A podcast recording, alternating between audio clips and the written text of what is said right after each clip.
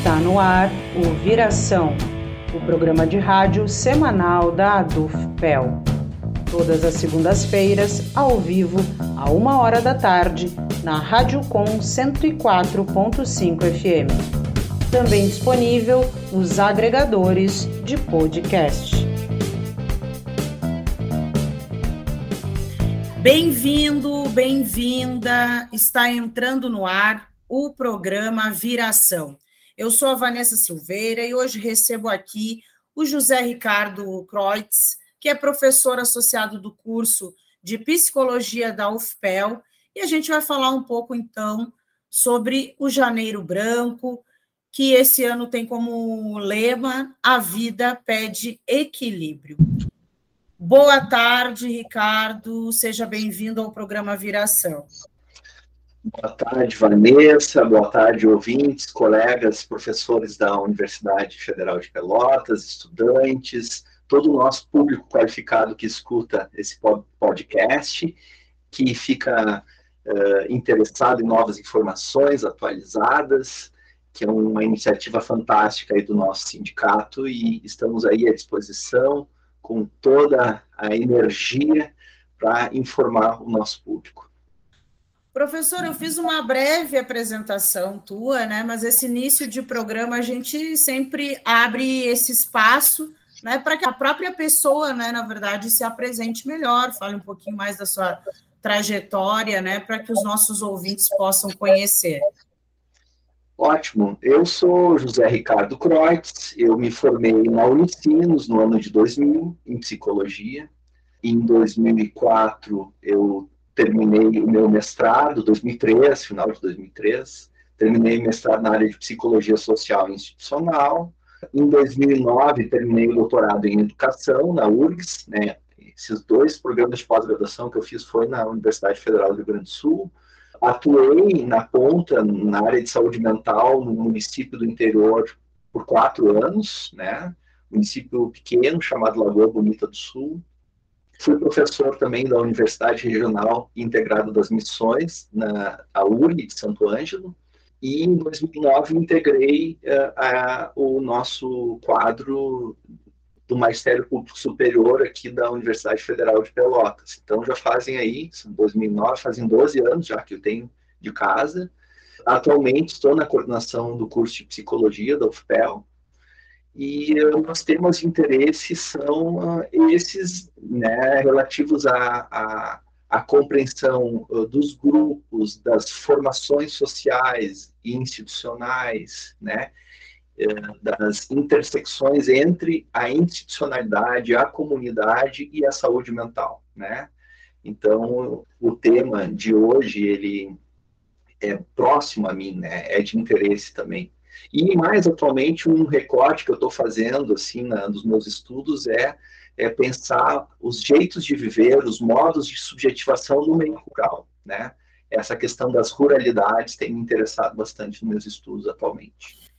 Certo, então, agora falando um pouco desse tema, né, que é central aqui da nossa entrevista de hoje, é, a gente sabe que o mês de janeiro já é conhecido, né, como Janeiro Branco, e aí, nesse mês, a gente discute várias nuances aí eh, em torno da saúde mental. E aí eu queria te perguntar, Ricardo, qual a importância da gente estar refletindo sobre saúde mental nesse mês? Todas essas campanhas que têm sido promovidas pelos movimentos sociais, a gente tem que entender que essa ideia de termos o setembro amarelo, Outubro Rosa, Novembro Azul, Janeiro Branco, são iniciativas do movimento social, são, são organizações não governamentais, né, que propõem essas campanhas, né.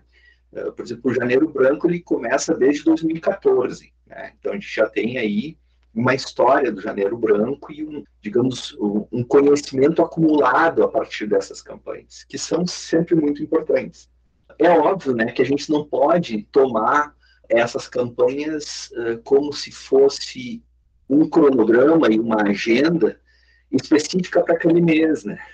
Então, a, a, gente entende que essas campanhas são importantes para lembrar algo que deve fazer parte do nosso cotidiano em todos os meses, né? uh, do ano.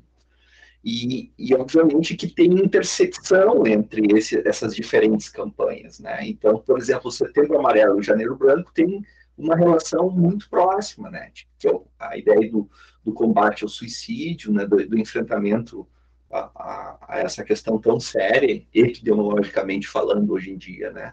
E, e, a saúde mental. Então, sim, tem relação direta. E, obviamente, também a saúde do homem, do Novembro Azul, a saúde da mulher no, no Outubro Rosa, também tem toda uma interseccionalidade que é importante de ser lembrada, né?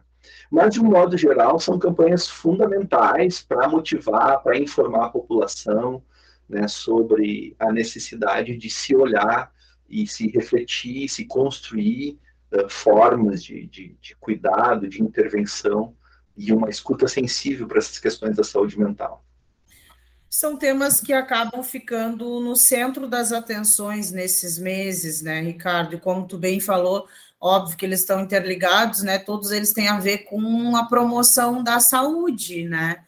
E esse mês de janeiro, né, de 2023, no caso, o tema, né, do Janeiro Branco é a vida pede equilíbrio. O que, que tu poderia nos falar é, sobre essa proposta? Eu sou um estudioso da diferença. É, o meu foco em toda a minha história de pesquisa foi a filosofia da diferença e a psicologia da diferença. Então, uh, eu sempre tive uma crítica a essa ideia de um equilíbrio, né? Mas, uh, porque o equilíbrio é uma espécie de utopia na saúde mental, uma utopia na vida das pessoas, né? Não existe um estado completo de equilíbrio. Eu gosto, por exemplo, muito do termo meta-estabilidade. A gente tem estados de estabilidade, estados de uma certa territorialização, de uma certa acomodação, né, dos nossos afetos, perceptos, nessa grande gestão de afetos que é a saúde mental, né? E, e não exatamente um equilíbrio, porque o equilíbrio ele pressupõe uma, uma estática, né? não uma dinâmica. O equilíbrio é quando a gente parece que parou tudo, tudo está exatamente equacionado. Né? E aí eu também eu penso, por exemplo, assim, faço uma reflexão a partir de um autor que, inclusive, orientou Michel Foucault, qualquer autor, né, o, o George Canguilhem, ele tem um texto chamado Normal e o Patológico, que é muito bom, os alunos da psicologia sempre passam por ele, né? Ele fala que a ideia da normalidade biológica, por exemplo, ela pressupõe um desequilíbrio, né? Porque por que, que a gente tem febre, Vanessa?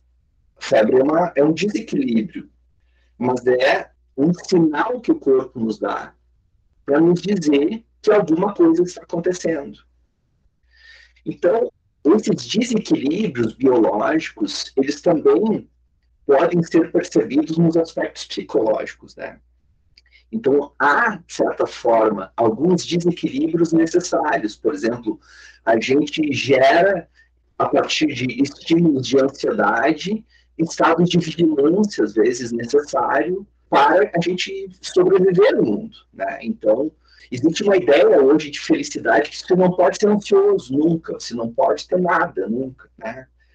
Então, essa essa ideia da vida pede equilíbrio, né, ela é interessante de se pensar na medida em que a gente aponta para uma ideia de uma vida que pede meta-estabilidade, pontos de estabilidade, em cima de um, de um, de um sócios, de um mundo que está colapsado por vários processos, assim, né? E que nós estamos mais doentes do ponto de vista da saúde mental é porque a gente está tendo essa febre da sociedade, entendeu? Eu sempre vejo que existe uma relação muito próxima do que, que a gente produz na sociedade e nas instituições com aquilo que o nosso corpo responde, né, em termos de saúde mental. E, obviamente, que algumas pessoas estão mais adaptadas a isso e outras menos adaptadas. Né? Então, a, a, a equação dessa vida que pede equilíbrio, que pede meta-estabilidade, é, ela tem a ver com esse equilíbrio entre o intrapsíquico, extrapsíquico, né, as pessoas e a sociedade. Então, esse é o equilíbrio né, que, que se busca. Te ouvindo, me ocorreu que, que talvez pareça né, que é mais é, sábio entender esse lema como algo que a gente está em busca, mas tem que ter consciência de que não chegaremos num ponto de num ponto assim, chegamos neste lugar, né? No, no, no, topo da montanha, digamos assim. A gente vai estar sempre ali naquele no processo, né? Exatamente. O equilíbrio é um processo. Portanto, às vezes a gente passa do ponto de equilíbrio, né? E aí produz o caos de novo, né? Ou não chega ao ponto de, de, de equilíbrio nunca, porque está sempre, é, digamos, no, às vezes na depressão, no ostracismo, no, né, na, na, às vezes na impotência, né?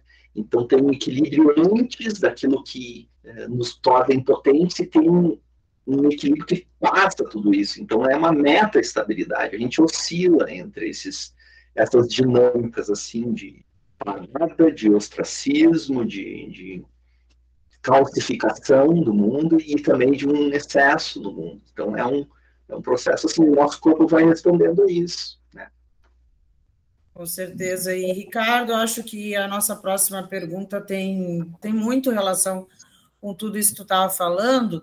E apesar de parecer muito óbvio né, para a maioria das pessoas, eu acho importante é, falar o que, que seria então considerado ter saúde mental, né? E quais os caminhos para, de certa maneira, diante desse mundo tão desequilibrado, né? Como a gente está é, falando aqui, tão problemático, cheio de, de caos e, e enfim, como fazer para manter minimamente né, um estado de saúde mental? Eu gosto muito de partir do conceito da Organização Mundial de Saúde, de saúde mental. É um ponto de partida. Veja que não é uma questão fechada, né? Porque, obviamente, a Organização Mundial de Saúde não dá conta das particularidades de cada local, né? E a gente sabe que a saúde mental e a comunidade têm uma relação intrínseca. E a próprio conceito de saúde mental da OMS já dá conta disso. Vou ler aqui, ó. A OMS define saúde mental como um estado de bem-estar no qual o indivíduo percebe suas próprias habilidades, pode lidar com os estresses cotidianos, pode trabalhar produtivamente e é capaz de contribuir para a sua comunidade. Então, uh, saúde mental tem a ver com a percepção das nossas habilidades cognitivas, de pensamento, de reflexão sobre si mesmo e sobre o mundo. Né? Então, no momento que a gente adquire essa habilidade, a gente tem saúde mental. Eu gosto muito desse ponto de partida. Mas também é importante perceber que existe o que existe de singularidade em cada comunidade. Não é por nada que o OMS cita a ideia de comunidade. Portanto, é um conceito que se adapta às comunidades. Então, ter saúde mental é uma experiência, sobretudo, comunitária. No nosso caso, a gente pode considerar vários recortes comunitários. Entender, por exemplo, que o nosso país é uma comunidade, que o nosso bairro, o nosso estado é uma comunidade, que a nossa cidade é uma comunidade, que o nosso bairro é uma comunidade, que as instituições que compõem esses territórios são comunidades. Então, a saúde mental, pela OMS, ela tem uma relação intrínseca com o coletivo, com os sócios, com o que a gente pode fazer por. Então, cada comunidade tem relações específicas eh, com os aspectos bons e ruins que a compõem. No Brasil, por exemplo, tem sido preocupação dos profissionais de saúde mental com algumas questões que agravam o sofrimento psíquico, por exemplo. Então, devemos ter uma né, tem sido dito, os conselhos profissionais de psicologia, tanto federal quanto regionais, eles têm se preocupado com a questão do racismo, por exemplo, com a homofobia e transfobia, com o machismo, com a intolerância religiosa, com os efeitos biopsicossociais da pandemia, agora mais recente com a aporofobia, né, que, para quem não conhece esse termo, são arquiteturas uh, que que, das cidades que são hostis às populações de ruas. Né? Então, é uma, uma cidade que exclui a população de rua pela sua arquitetura. Então, é, isso chama-se aporofobia. Né? E mais recentemente, nós temos nos preocupado muito com a questão da violência política também. Então, essas questões comunitárias, elas devem ser levadas em consideração no bojo das questões da saúde mental. Então, Ricardo, parece, né? Uh, tu falou muito dessa questão mais comunitária, né? Mas no âmbito, no âmbito individual, né? Talvez saúde mental possa estar relacionado, né? De acordo com o que tu disse, com uma autoconsciência, né? É, ela tem muito a ver com a consciência de, de si mesmo, né? Porque, como a gente já vem falando aqui na nossa conversa, não existe um estado supremo, né? De equilíbrio. Mas quanto mais consciência a gente tem de si mesmo, de nossas questões, a gente vai conseguindo lidar com essas questões, né? Isso vai promovendo, de certa forma, saúde mental. Né? E a gente sabe que isso não é nada fácil, né? Por isso, enfim, é tão importante aí o trabalho é, dos psicólogos e dos, de outros profissionais da saúde que também é, são agregados, assim, buscando promover uma prevenção, né? Mas é, não sei se, se tu pode falar né, de um, num âmbito mais individual, se algumas pessoas elas estão mais ou menos sujeitas né, a desenvolver problemas de saúde mental. Sim, sim. Mas a gente tem que botar duas lupas aí. Acho que tu falou de uma lupa intra-individual, assim, né? Para dentro da pessoa, né? Então, sim, existem pessoas que são mais abertas à constituição dessas habilidades que a OMS sugere. Né? Elas estão mais, digamos, abertas, outras mais fechadas, mais rígidas à construção dessas habilidades. Mas isso é, é a lupa micro, é olhando para dentro. Mas a gente tem uma lupa também que é epidemiológica, assim, ó tem pessoas que são mais sujeitas a desenvolver problemas de saúde mental, sim, são pessoas que estão em grupos vulneráveis. Essas pessoas sofrem mais. Por exemplo, a comunidade LGBTQIA, ela vai ser mais afeita a desenvolver agravos em saúde mental. A população negra vai estar mais afeita a desenvolver agravos de saúde mental. As mulheres, a população de rua. E agora, especialmente as pessoas que estão mais sensíveis à polarização política e que têm impactos diretos nos seus grupos familiares. A gente tem observado, quando atende, os nossos alunos atendem a comunidade no nosso serviço escola, o quanto essa polarização política produz sofrimento em ambos os lados aqui a gente não vai entrar nem no mérito de, de qual dos sujeitos está submetido, exposto a esse processo, se é, se são de esquerda ou de direita, por exemplo, não, não entra na questão. O fato é que a polarização em si, essa violência política que tem se construído, ela tem produzido muito sofrimento psíquico nas pessoas, né, no nosso país. Então, esse conjunto macro de pessoas ele é muito mais vulnerável para as questões de saúde mental. Muito mais. Então a gente tem que sempre olhar para isso. Por isso que a gente diz assim, nós temos que, sobretudo, pensar numa clínica antirracista, numa clínica contra a homofobia, numa clínica uh, que uh, compreende a questão da, da violência contra a mulher, que compreende a população de rua com essas questões da, da polarização política. Isso dentro de um modo geral. Então, tu já entra numa clínica, num cuidado, já né, a partir dessa perspectiva que a gente chama de interseccional, pensando como que né, essas populações elas estão numa condição de privilégio inferior a outros grupos, outras situações. Né? Então, a gente atende já com esse corte né, importante. Né? Agora sim, daí pensando assim, dentro da comunidade LGBTQIA+, existem pessoas que constituem recursos cognitivos, afetivos, de um jeito melhor para enfrentar os seus problemas do que outras pessoas. Sim.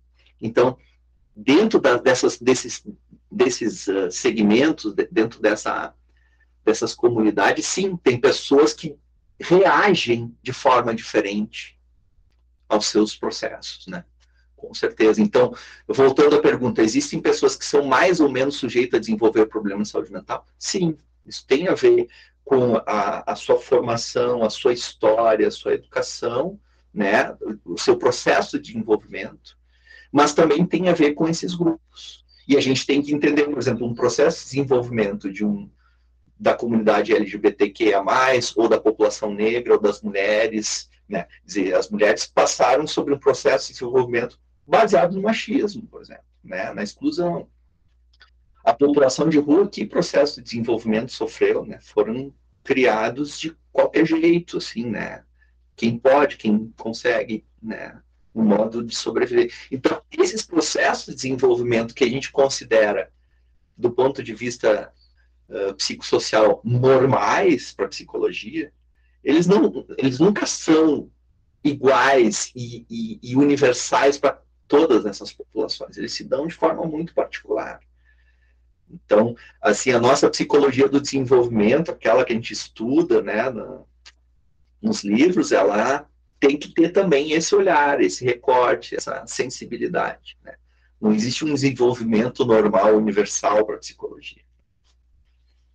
Com certeza, nós estamos falando de pessoas, né, de seres humanos e cada um é um universo, como a gente é, diz assim, de forma bem global, né? Cada pessoa é um universo, a trajetória em si já é importante, os grupos, então são muitas coisas, né, professora, a serem consideradas. E falando um pouquinho mais uh, sobre talvez um cuidado individual, né, ou algo que as as pessoas possam identificar nelas mesmas, quais seriam os sinais de alerta, né? Como identificar que nós estamos precisando de uma ajuda profissional? Porque isso parece tão simples, mas pelo menos aí na minha experiência pessoal, pelo que eu observo muitas vezes nas pessoas, ou até na minha própria trajetória, não é tão fácil de a gente chegar num ponto em que a gente realmente consiga é, entender e aceitar muitas vezes que, bom, eu estou precisando de ajuda para sair deste estado, né? Ou até mesmo uma outra questão que não está nessa pergunta, mas que eu acho uh, importante talvez falar, o próprio uso da medicação, que às vezes ela entra na vida das pessoas num, num momento em que não, não era tão necessário, né? Porque se banalizou muito o uso, ou as pessoas demoram muito para se dar conta que talvez fosse o único caminho, enfim. Queria que falasse um pouco sobre isso. Os sinais de alerta, né, são, são é, muito importantes, né, ainda mais dentro da campanha, né, mesmo, ela, ela tem é, apontado para isso, assim, né? a população tem que ter acesso, tem que conhecer que aspectos, assim, mais evidentes quando a gente está numa experiência comunitária de relações que a gente pode identificar quando alguém está precisando de ajuda. Né? Isso é super importante. Né? Eu, eu citaria dois assim importantes que têm a ver com essa concepção de, de saúde mental versus comunidade. Então, o primeiro aspecto percebe que teu colega, teu amigo, né, teu familiar está desesperançado da vida. Então, a desesperança para mim, é um aspecto que é um sinal de alerta. E o isolamento social é outro sinal de alerta, muito grande. Né? Então, pessoas que não querem mais conviver com outros, que uh, evitam esse tipo de coisa, que estão desesperançados, têm, digamos assim, um sinal amarelo importante sobre uh, algo talvez precise algum tipo de ajuda. Óbvio que na esteira disso a gente tem, assim, por exemplo, é, pessoas que estão nesse estado desesperançado e isolados, eles ou comem demais ou comem de menos. Né? Então, por exemplo, pessoas que têm muito apetite ou pessoas que também não têm apetite nenhum, sabe? Não fazem exercícios físicos e não, não, não se movimentam, sabe? Então, eu acho que são sinais de alerta importantes. E, daí, puxando para o setembro amarelo, assim, pessoas que dão sinais de não gostar mais da vida. Então, se a pessoa atravessa a rua e não cuida se vem carro, a pessoa começa a ter atitudes autodestrutivas muito evidentes, seja no abuso de substâncias, na relação com seu próprio corpo, né? Aí a gente tem várias coisas que, que puxam, por exemplo, hoje entre adolescentes, uma coisa horrível que tem acontecido, né, automutilação, né, que daí mais um podcast para a gente falar sobre essas questões, mas daí a gente pode deixar para ter no amarelo, por exemplo, né. Mas, assim, eu diria que esses dois, né, tanto o isolamento social quanto, quanto a desesperança são, assim, sinais de alerta importantes para a gente ficar atento à identificação, né, de, de, de pessoas que possam estar precisando de alguma ajuda profissional. E falando, professor, do isolamento social, né, que seria até um, um sintoma, digamos, é, de alerta, né, nós passamos por uma pandemia que, na verdade, nos obrigou, né, ou obrigou uma parte, né, da população a que pôde, né, estar em casa, porque a gente sabe que tem uma grande parte da população que nunca teve esse privilégio. E aí, mas é um privilégio ao mesmo tempo é um motivo, talvez, que tenha acentuado né, alguns é, problemas é, psicológicos, enfim. Como que o, uh, o, professor observa esse período que a gente já chama aí de pós-pandemia em relação à saúde mental das pessoas? Porque eu vi já uh, vários relatos de profissionais é, falando né, que a pandemia como um todo ela acentuou esses problemas de saúde mental com certeza acentuou, esses profissionais têm razão, eles falaram de forma correta. Vou trazer alguns dados aqui, que eu acho importante. Durante né, a pandemia, nossa população, com que é um país de mais de 200 milhões de habitantes, em 2017, que é o período pré-pandemia por coronavírus, a gente contava com 5,8% de pessoas com depressão e 9,3% de pessoas com ansiedade, de acordo com a Organização Pan-Americana de Saúde. Também abundam uh, dados sobre o consumo de drogas, dentre os quais destacam-se um estudo conduzido pelo Ministério da Saúde. E isso mostra que em 2018, 26% dos homens e 11% das mulheres tinham relato de consumo abusivo de álcool.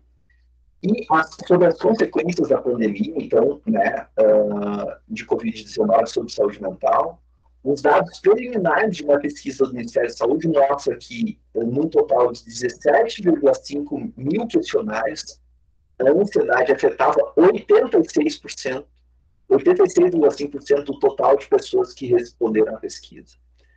Né? Então, de um dado né, uh, anterior, de 2017, né, que é pré-pandemia, a gente tinha 5,8% de pessoas com depressão e 9,3% pessoas com ansiedade, certo? E no pós-pandemia, a gente tem, né, a partir de um universo de 17,5 mil funcionários, uma ansiedade que afeta 86,5% do total de pessoas. Isso não quer dizer que todos estão deprimidos, entendeu, Vanessa? Não, não quer dizer que todos esses 86 são deprimidos. Mas que esse sintoma, que é como se fosse a febre da saúde mental, que é a ansiedade, ele está bombando, ele está, digamos assim, nos, nos uh, fazendo ter interpretações sobre isso que a gente chama de pós-pandemia. Ele está alertando né, a comunidade si e dos profissionais de saúde mental, com certeza está. Não temos dados sobre o diagnóstico de ansiedade e depressão ainda nesse questionário, mas temos né, um sinal geral de que tô, em algum momento desse período, 86% da população teve sintomas de ansiedade. Nítido de novo, não quer dizer que todo mundo ficou deprimido, né? mas isso é né, uma, um sinal muito importante, eu acho, para dizer assim o quanto que nós talvez devêssemos procurar dados em relação à questão do suicídio.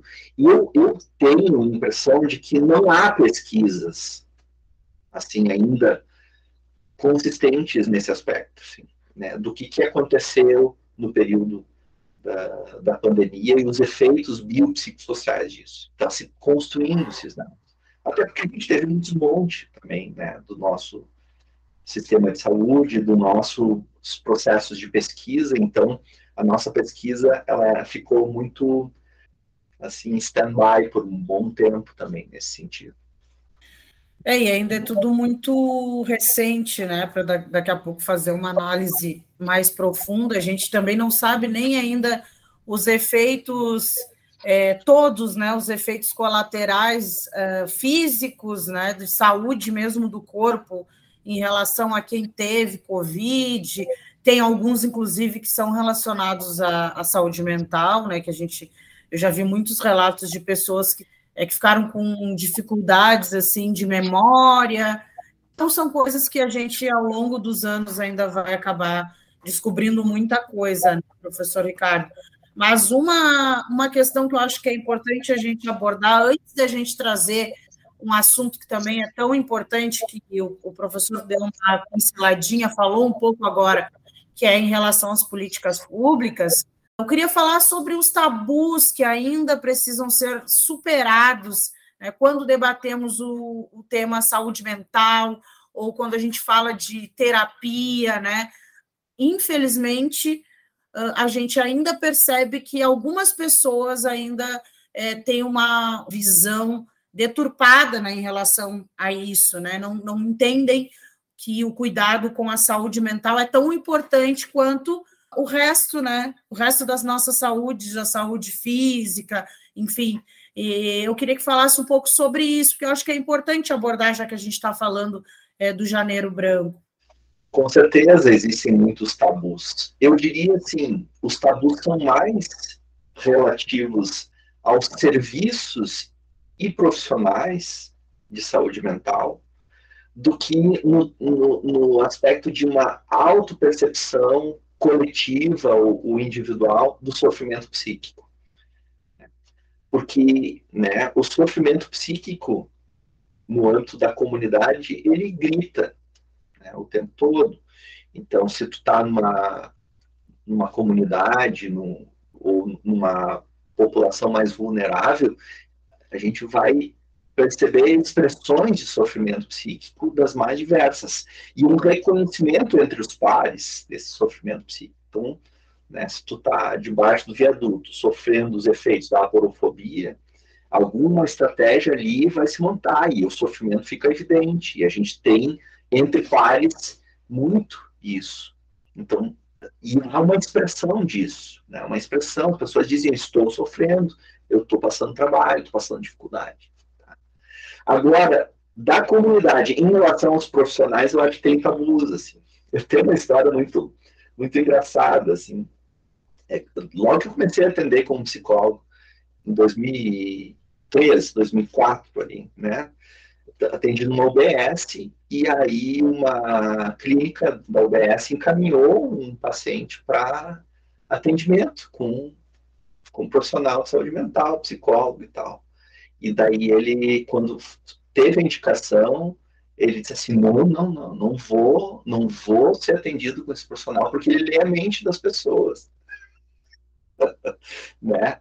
Tá, isso assim, ó, é um, é um, obviamente, um enunciado popular, né?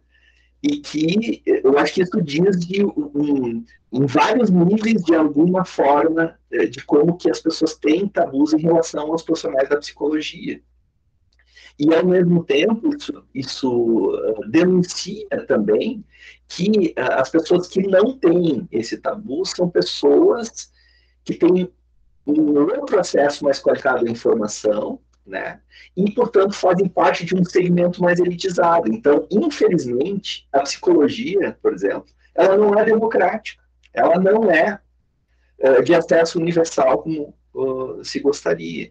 E, por outro lado, assim, eu acho que não, não, a responsabilidade de, de, dessa, desses processos né, de tabus que são construídos em relação aos profissionais são produzidos pelos próprios profissionais.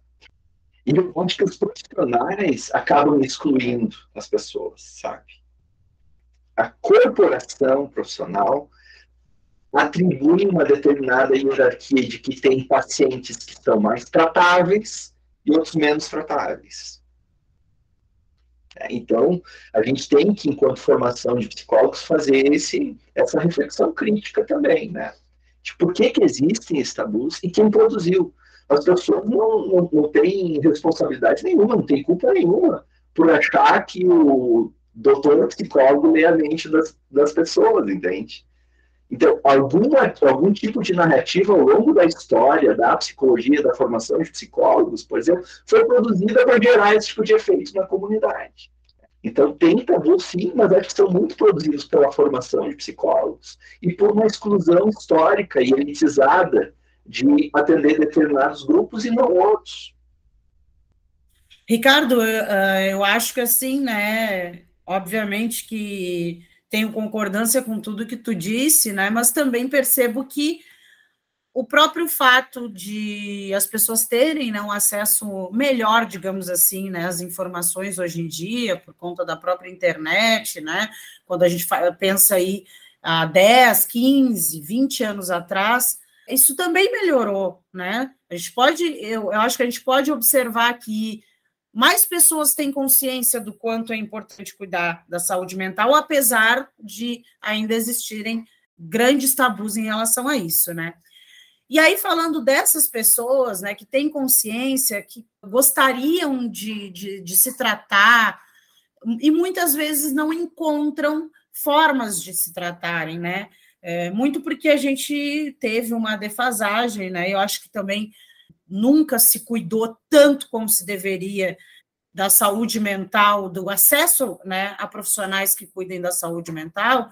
Então, eu queria que tu falasse um pouco é, em relação às políticas públicas, assim, é, o que, que a gente precisa avançar né, para que as pessoas possam ter mais acesso né, a profissionais da saúde mental, assim como também mais consciência daqui a pouco de um trabalho comprometido né, em conscientizar as pessoas e a quebrar, talvez, esses tabus que a gente comentou aqui. É, eu acho que a política pública, né, ela existe. Quer dizer, ela foi construída historicamente pelos movimentos da reforma psiquiátrica e os fóruns de usuários e profissionais de saúde mental. Só que ela sofreu um desmonte. Sofreu um desmonte sem precedentes sofreu um desmonte. Então, em termos de política pública, eu acho que simplesmente a aplicação da lei Paulo Delgado, que é a lei número 10.216, de 6 de abril de 2001, ela já seria suficiente, né, para a gente ter um cuidado a nossa população com qualidade, com humanização, né, e com descentralização, que é um, uma das principais pautas né, dos movimentos uh, antimanicomiais. Quer dizer, a deshospitalização não quer dizer que a gente abre mão total das internações psiquiátricas, como muitos detratores da lei da reforma psiquiátrica têm, têm dito, né? Que, ah, não, não precisa mais internar. Não, precisa sim. Mas a, a gente quer é que, que essas populações sejam atendidas dentro da rede. E a Lei Paulo Delgado dá conta especialmente disso. Então, existe né, essa lei. E ela foi regulamentada. A rede CAPS foi constituída. Então, a gente quer essa rede de volta. É simples assim, a gente quer de volta. E, professor, aqui na cidade né, de Pelotas, trazendo então essa discussão mais para o âmbito regional mesmo, né, já que a gente está falando especialmente para o público daqui, eu acho importante trazer né, para quem tem interesse né, em, cuidar da, da sua saúde mental de alguma maneira, ou, como a gente falou mais cedo, está percebendo que um amigo, alguém está precisando, né? Às vezes quer fazer uma indicação e não sabe nem por onde né, começar, onde buscar esse atendimento aqui na cidade é, de Pelotas. Sim, ó, o caminho, né, a linha reta para a busca de cuidados é a atenção básica. Então, né, a gente precisa ter uma relação com a atenção básica, com a unidade básica de saúde do seu território. E a unidade básica de saúde vai ter uma relação com a rede CAPS, que também é territorializada. A gente tem, se não me engano, aqui no município, sete centros de atenção psicossocial, que, pelo desmonte, estão funcionando não tão bem, estão funcionando de forma mais precarizada, naturalmente por falta de verba, né? mas estão funcionando. Inclusive, temos um CAPS na cidade que é específico para álcool e drogas, né? o CAPS AD. E também temos um CAPS infantil. Então, a rede CAPS de Pelotas está operativa, certo? Então, essa é uma porta de entrada importante. E, além disso, tem o ambulatório de saúde mental no município, né? Se não me engano, fica ali na Gonçalves Chaves, ali onde a gente tomava vacina também, ali, sabe? Que está funcionando. Ali é atendimento especializado, então tem grupos terapêuticos, tem atendimento ambulatorial. E de, de forma também é, mais antiga, próximo à universidade, às universidades, a gente tem um CAPES escola da, da Católica, da Universidade Católica de Pelotas, e temos também um serviço escola da Universidade Católica de Pelotas a Universidade Católica, por ser mais antiga, tem esse serviço acontecendo há mais tempo na cidade. Mas, recentemente, o nosso curso de psicologia da UFPEL, né, temos o serviço escola de psicologia, que está fazendo atendimento à comunidade, que funciona ali no prédio Amilcar Gigante, e a gente está oferecendo atendimento à comunidade também ali. Tá? E o serviço da Anhanguera também tem um serviço escola recente, também está atendendo a comunidade. Tá? Então, assim, ó, tem alguns equipamentos, poucos ainda, né? E não funcionam da forma mais azeitada como deveria ser no SUS, assim, de trabalhar na ideia territorial, de referência e contra-referência, né? Como preconiza o SUS. Mas tem, temos equipamentos que podem estar atendendo a, a comunidade. E no setor privado, a gente tem também, assim, uma série de atendimentos particulares que funcionam muito bem. Temos alunos egressos do curso de psicologia estão atendendo, já estão com uma circulação boa de, de, de atendimentos e tem uma ótima formação, né, super qualificada para atender essas pessoas.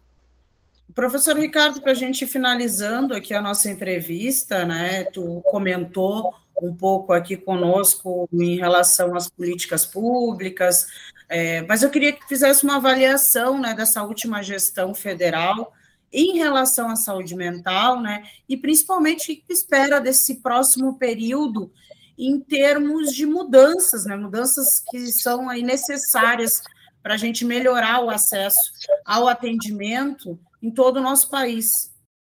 O, o governo Bolsonaro é o governo do desmonte, não só nas políticas públicas de saúde mental, como em todas as políticas públicas, né?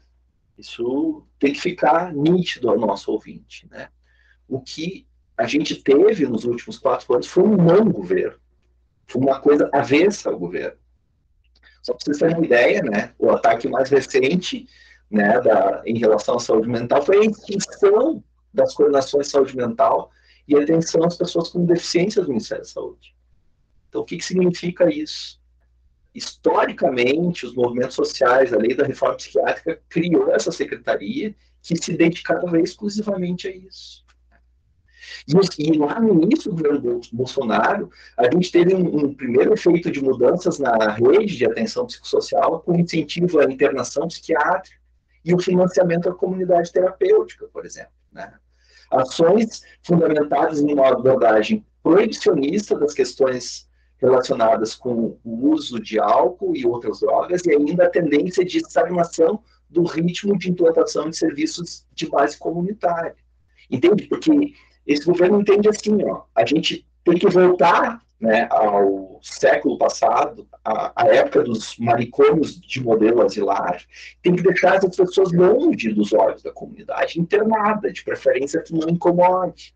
Então foi isso, porque custa mais barato para o governo investir em internações psiquiátricas do que na rede de atenção de base comunitária, como preconiza a OMS, como é preconizada a Lei Paulo Delgado. Então, uh, esses pontos desestruturantes da saúde mental, né, também a, a revogação de mecanismos de fiscalização de hospitais psiquiátricos, a extinção de equipes que apoiem a transferência das pessoas que residem em uh, equipamentos para suas famílias, ou seja, a gente tinha uh, políticas uh, sociais de reinserção comunitária de pessoas que moravam no, nos asilos desde para reinserção psicossocial, isso acabou, né?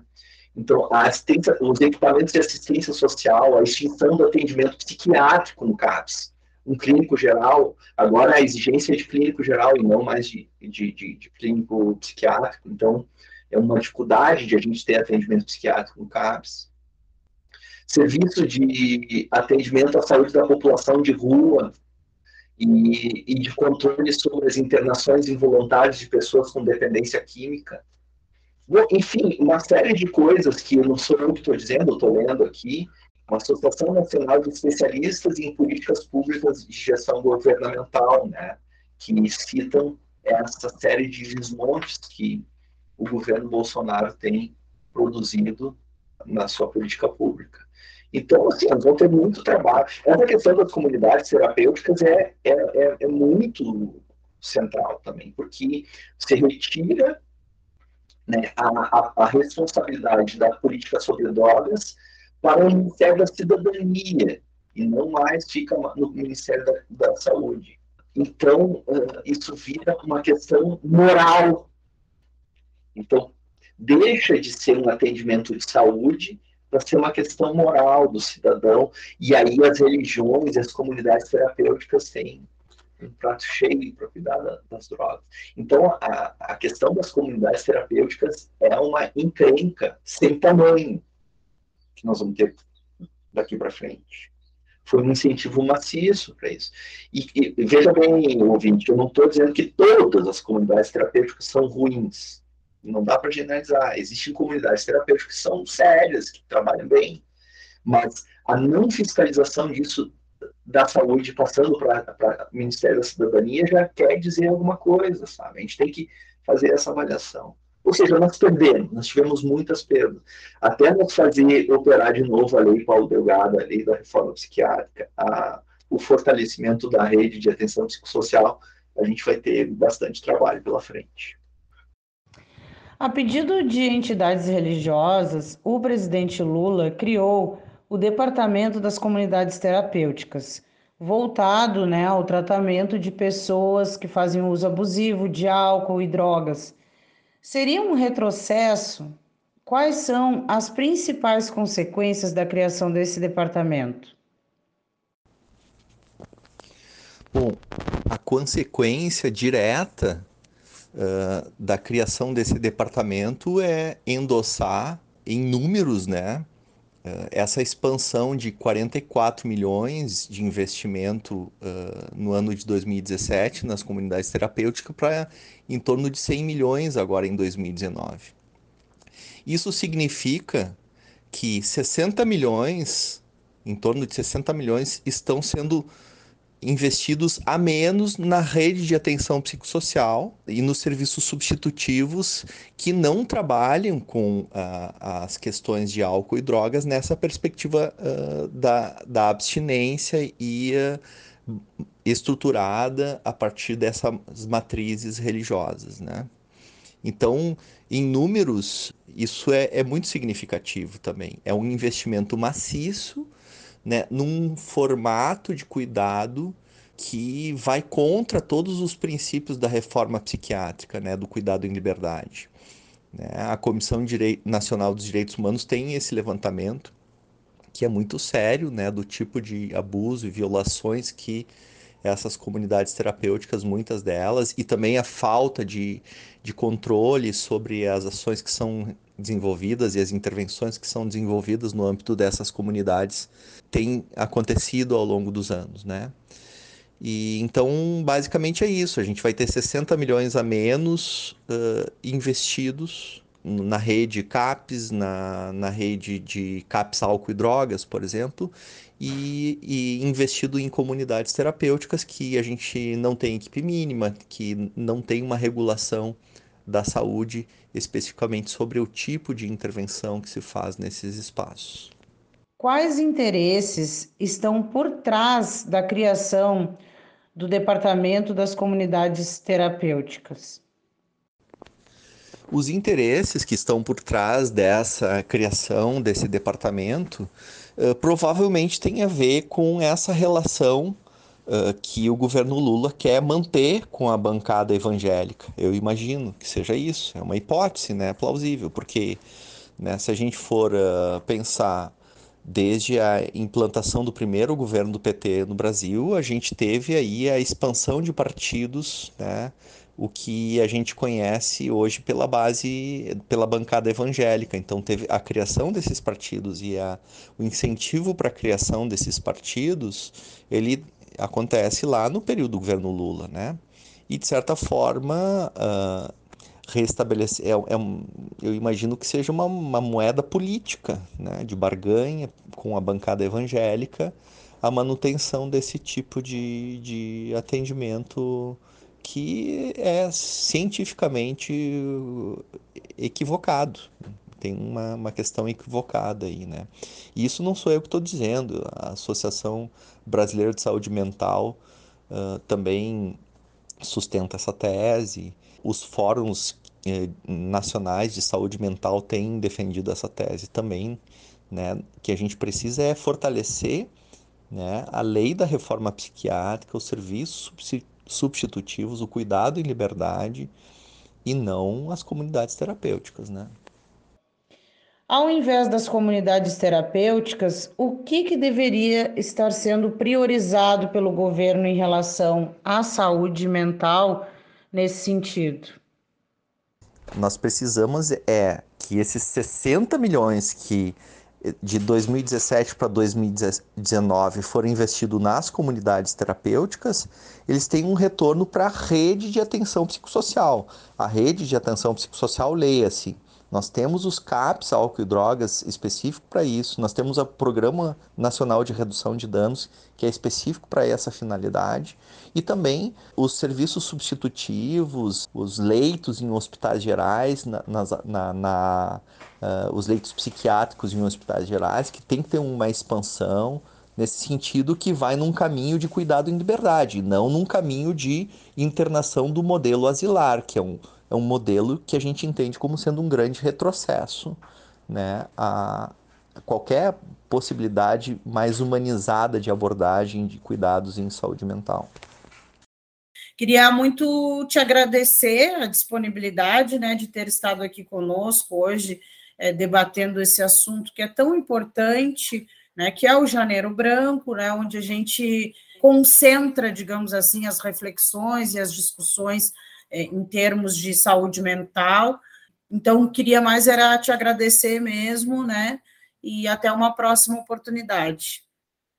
Eu te agradeço, Vanessa, especialmente ao programa Viração e também aos colegas da, sindicalistas da DUFPEL e, e todos os colegas da universidade e aos estudantes e a todos os ouvintes qualificados desse podcast. Espero que né, as dúvidas que se tinha possam ter sido dirimidas de alguma forma. Se tiverem também outras dúvidas, né, entrem em contato, que a gente está aberto e disposto a responder. E uh, muito obrigado pelo convite. É uma honra estar participando e conversando com vocês. O Viração é o programa de rádio semanal da Associação de Docentes da UFPEL a DUFPEL, Seção Sindical do Andes Sindicato Nacional. O programa é apresentado todas as segundas-feiras, uma da tarde, na Rádio Com 104.5 FM. Você também pode ouvir o Viração a qualquer hora nos agregadores de podcast e no site da DUFPEL. O programa de hoje foi apresentado pela jornalista Vanessa Silveira e editado por Gabriela Vensky. A coordenação é do professor Luiz Henrique Chu, vice-presidente da DUFPEL. A música que você está escutando é Welcome to the Show de Kevin MacLeod, uma trilha de direito livre disponível em filmemusic.io. Para mais notícias, acesse adufpel.org.br e arroba adufpel no Instagram, Twitter e Facebook. Se tiver alguma sugestão de pauta, escreva para imprensa@adufpel.org.br. Agradecemos a audiência e até mais.